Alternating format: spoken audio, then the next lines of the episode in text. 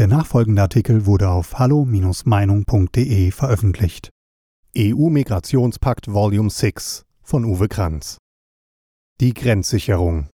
Warum immer noch Migrationsthemen? Es gibt doch aktuell Wichtigeres, wie die verfassungswidrige Auflösung unserer föderalen Ordnung, die weitere Aushebelung unserer Grundrechte, die Körperverletzungen zum Nachteil unserer Kinder und vieles andere. Die Antwort? Weil im Pulverdampf all dieser Scharmützel der wahre Kampf zur Erreichung des Great Reset geführt wird. Die Aushebelung unserer Werteordnung, die Enteignung, die Einführung kommunistischer Strukturen und die Öffnung unserer Grenzen für Milliarden von Flüchtlingen. Deshalb ist es wichtig, die Hintergründe zu kennen. Das Kernstück des EU-Migrationspaktes ist der Schutz der EU-Außengrenzen. Das liegt ja schließlich auf der Hand.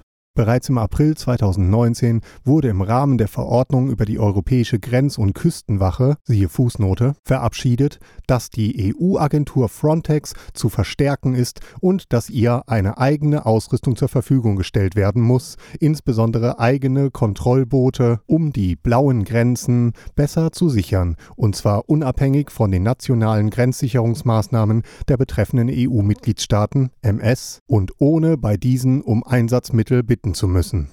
Zusätzlich soll bis 2027 eine ständige Reservetruppe von 10.000 Mann aufgestellt sein, um bei Bedarf einzuschreiten, das heißt bei Ereignissen wie im Herbst 2015.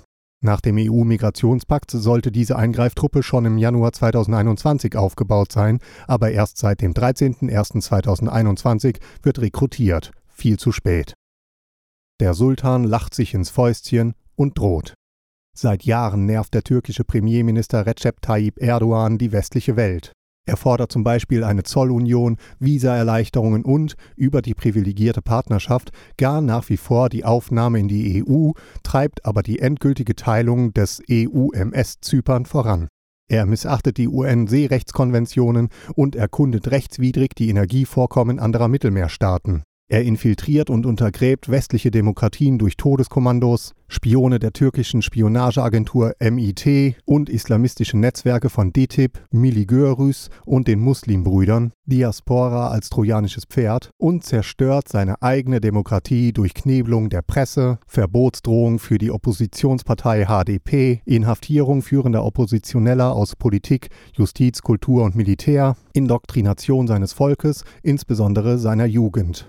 Er marschierte völkerrechtswidrig mit islamistischen Söldnern in Nordsyrien, Libyen und Bergkarabach ein, soll gegen die Bevölkerung von Serikaniye sogar weißen Phosphor eingesetzt haben, siehe Fußnote, weswegen die Türkei längst vor den Internationalen Strafgerichtshof gehörte. Er schützt illegale Waffentransporte nach Libyen und fördert auf vielfältige Art terroristische Bestrebungen. Er steigt aus der Istanbul-Konvention aus, zertrümmert die Frauenrechte in seinem Kalifat und betreibt gleichzeitig eine Kampagne der Viktimisierung durch Islamphobie. Und er erpresst die Europäische Union mit dem von unserer Bundeskanzlerin 2016 ungeschickt eingefädelten Flüchtlingsdeal, der ihm zunächst 6 Milliarden Euro Kompensation einbrachte, die erst letztes Jahr um 535 Millionen Euro aufgestockt wurden. Nach diesem Deal, siehe Fußnote, soll die Zahl der Flüchtlinge nach Europa derart verkleinert werden, dass die Sicherung der europäischen Außengrenzen mit den europäischen Werten für Asyl und Menschenrecht übereinstimmen. Unsere Bundeskanzlerin fürchtet nichts mehr als hässliche Bilder wie 2015 von Grenztumulten mit Zwangsmaßnahmen bis hin zum möglichen Waffengebrauch. Das Format, ein Austausch für jeden von der Türkei aus den griechischen Inseln rückübernommenen Syrer, soll im Gegenzug ein weiterer Syrer aus der Türkei im Rahmen der bestehenden Verpflichtungen neu in den EU-MS angesiedelt werden. Ein klares Bild, ob und wie weit dieser Deal funktionierte oder evidente Daten und Fakten gibt es bis heute nicht. Zu viele Streitigkeiten über Geld, Umsetzung und Prozesse, siehe Fußnote, verbunden mit regelmäßigen Drohungen, den Deal aufzukündigen und die Schleusen zu öffnen. Die Situation war fast am Platzen. Diese Drohungen ließ er vor einem Jahr auch fast wahr werden, als er in einer organisierten Aktion zigtausende seiner Lagerflüchtlinge in Bussen an die an die griechisch-türkische Grenze am Fluss Evros oder an die Küste bringen ließ, wo sie wütend randalierend Einlass begehrten. Angeblich sollen türkische Spezialtruppen versucht haben, die Flüchtlinge unter Waffenandrohung zum Verlassen der Türkei zu zwingen, während die griechischen Grenzer ebenfalls unter Waffeneinsatz versuchten, das Eindringen der Flüchtlinge zu verhindern. Siehe Fußnote. die Türkei als Schleuserstaat, Griechenland als das Fort zur Festung Europa? Dann würde auch die 10.000 Mann starke Frontex-Reservetruppe nicht ausreichen. Divan-Gate und die Folgen. Vom jüngsten Treffen mit Erdogan, einem Höflichkeitsbesuch der EU-Kommissionspräsidentin von der Leyen, VDL, und dem Ratspräsidenten Charles Mitchell und die positive Agenda. Wie bitte? Entgegen aller Kritik und trotz Sanktionsforderungen vom Europaparlament voranzutreiben, wird in den Qualitätsmedien nur als Divangate thematisiert, weil Erdogan VDL an den Katzentisch verbannte, sprich auf Sofa platzieren ließ. Weder Mitchell noch VDL begehrten so recht gegen diese machomäßige Behandlung auf, sie kamen ja als Bittsteller. Statt in deutschen Medien zu diskutieren, wofür wir eigentlich noch ein Europaparlament brauchen, siehe Fußnote, kam nur Schweigen auch aus Berlin. Weder der sonst so eifrig und weltweit moralisierende und Menschenrechtsverletzungen verurteilende Bundesaußenminister Heiko Maas noch unsere noch Bundeskanzlerin Dr. Angela Merkel räusperten sich. Schließlich hat der Deal ja in etwa und einigermaßen funktioniert. Eine beschämende Appeasement-Politik gegenüber dem Diktator, so der italienische Premierminister Mario Draghi, und seinem islamischen Regime. Bilder sagen bekanntlich mehr als tausend Worte, Stories mehr als tausend Bilder und die Story wurde geliefert. Ihr wollt schließlich von mir, dass ich euch die Flüchtlinge vom Hals halte, dann seid still, setzt euch aufs Sofa und zahlt. Milliarden gegen Migranten. In dieser Atmosphäre wurde der Vorschlag für den neuen Deal Türkei Statement 2.0 behandelt, siehe Fußnote, das neuerliche Zahlungen an Sultan Erdogan zum Inhalt hat. Eine weitere Aufstockung der Kompensationszahlungen aus Merkels Flüchtlingsdeal von 2016 und weitere Milliarden sollen für 2021 bis 2025 fließen. Auch dieser Deal wurde von dem Migrationsforscher Gerald Knaus entwickelt und vorgeschlagen, der unsere Bundeskanzlerin schon lange berät. Ein Drosten der Migration sozusagen. Nur wer wie viel zahlen soll, das ist noch ungewiss. Aber auch dieses Abkommen ist ein weiterer Flecken auf der Menschenrechtsbilanz der EU, siehe Fußnote, und die Kernprobleme in Griechenland sind damit auch nicht behoben, das über 100.000 Flüchtlinge aufnahm, wovon über 40.000 Menschen in menschenunwürdigen Lagern festgehalten werden. Die Brandstiftung im Lager Moria auf der Insel Lesbos, das mit 12.600 um gut das Dreifache überbelegt war, kann als weiteres Symbol der gescheiterten europäischen Flüchtlingspolitik gelten. Dass es gelungen sei, das tödliche Geschäftsmodell der Schleuser in der Ägäis wirkungsvoll zu bekämpfen, ist allerdings eine politische Übertreibung. Nach Covid sehen wir weiter. Antifa betreibt Seenotrettung. Es brennt auch auf der Mittelmeerroute von der nordafrikanischen Küste. Das ehemalige deutsche Forschungsschiff Poseidon wurde im Januar 2020 von dem kirchlichen Bündnis United for Rescue ersteigert, dem inzwischen rund 300 Partner angehören sollen, darunter die Evangelische Kirche in Deutschland, EKD, Landeskirchen, die Musikband Revolverheld, der Deutsche Gewerkschaftsbund oder der Filmemacher Wim Wenders. Siehe Fußnote. Im Auftrag der Nichtregierungsorganisation NGO Sea-Watch e.V. kreuzt es unter seinem neuen Namen Sea-Watch 4 seit dem Frühjahr 2020 vor der nordafrikanischen Küste und ist damit beschäftigt, sogenannte Seenotrettungsaktionen durchzuführen, das heißt in Wirklichkeit den Schleppern und Menschenhändlern die Ware abzunehmen und mit ihr, statt sie an die nordafrikanische Küste zurückzubringen, europäische Häfen, vorwiegend in Italien oder Malta, anzulaufen. Kürzlich zeigten Kapitän und Crew im wahrsten Wortsinn Flagge, indem sie die Antifa-Flagge stolz und provokativ am Bug hisste, als sie in Italien einfuhr. Damit wird ein weiterer Baustein zum besseren Verständnis dafür geliefert, warum die NGO Sea-Watch im November 2017 eine Rettungsaktion der libyschen Küstenwache sabotierte, welche die aufgegriffenen irregulären Migranten wieder nach Libyen zurückbringen wollte. Bei dieser Aktion starben über 50 Menschen.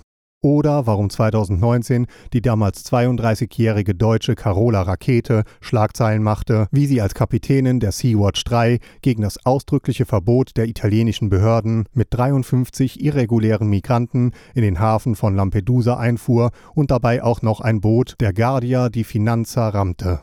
Dabei muss man sich in Erinnerung rufen, dass sie in einem Interview vom Juli 2019 forderte, dass alle in Libyen befindlichen Flüchtlinge in Europa aufgenommen werden müssten, weil Europa aus Klimakrise und Kolonialzeit verantwortlich für das Leid afrikanischer Flüchtlinge sei. Carola Rakete soll Anhängerin der im Vereinigten Königreich gegründeten Umweltschutzbewegung Extinction Rebellion, XR, auf Deutsch Rebellion gegen das Aussterben, sein, die heute angeblich in 67 Ländern auf sechs Kontinenten Filialen unterhält. Ihre drei Kernforderungen an die Politik werden von vielen Wissenschaftlern und Intellektuellen geteilt, könnten allerdings genauso auch für die Covid-Krise gelten. Sagt die Wahrheit, handelt jetzt, Politik neu beleben. Die Gefährlichkeit dieser Bewegung kann unter anderem auch an der XR-Aktion Heathrow Pause im Herbst 2019 festgemacht werden, bei der mit vielen Drohnen der Flugbetrieb des Londoner Flughafens lahmgelegt werden sollte. Ein hochgefährliches Unterfangen, das als gemeinsame Aktion nach mehreren Razzien und Festnahmen noch vereitelt werden konnte.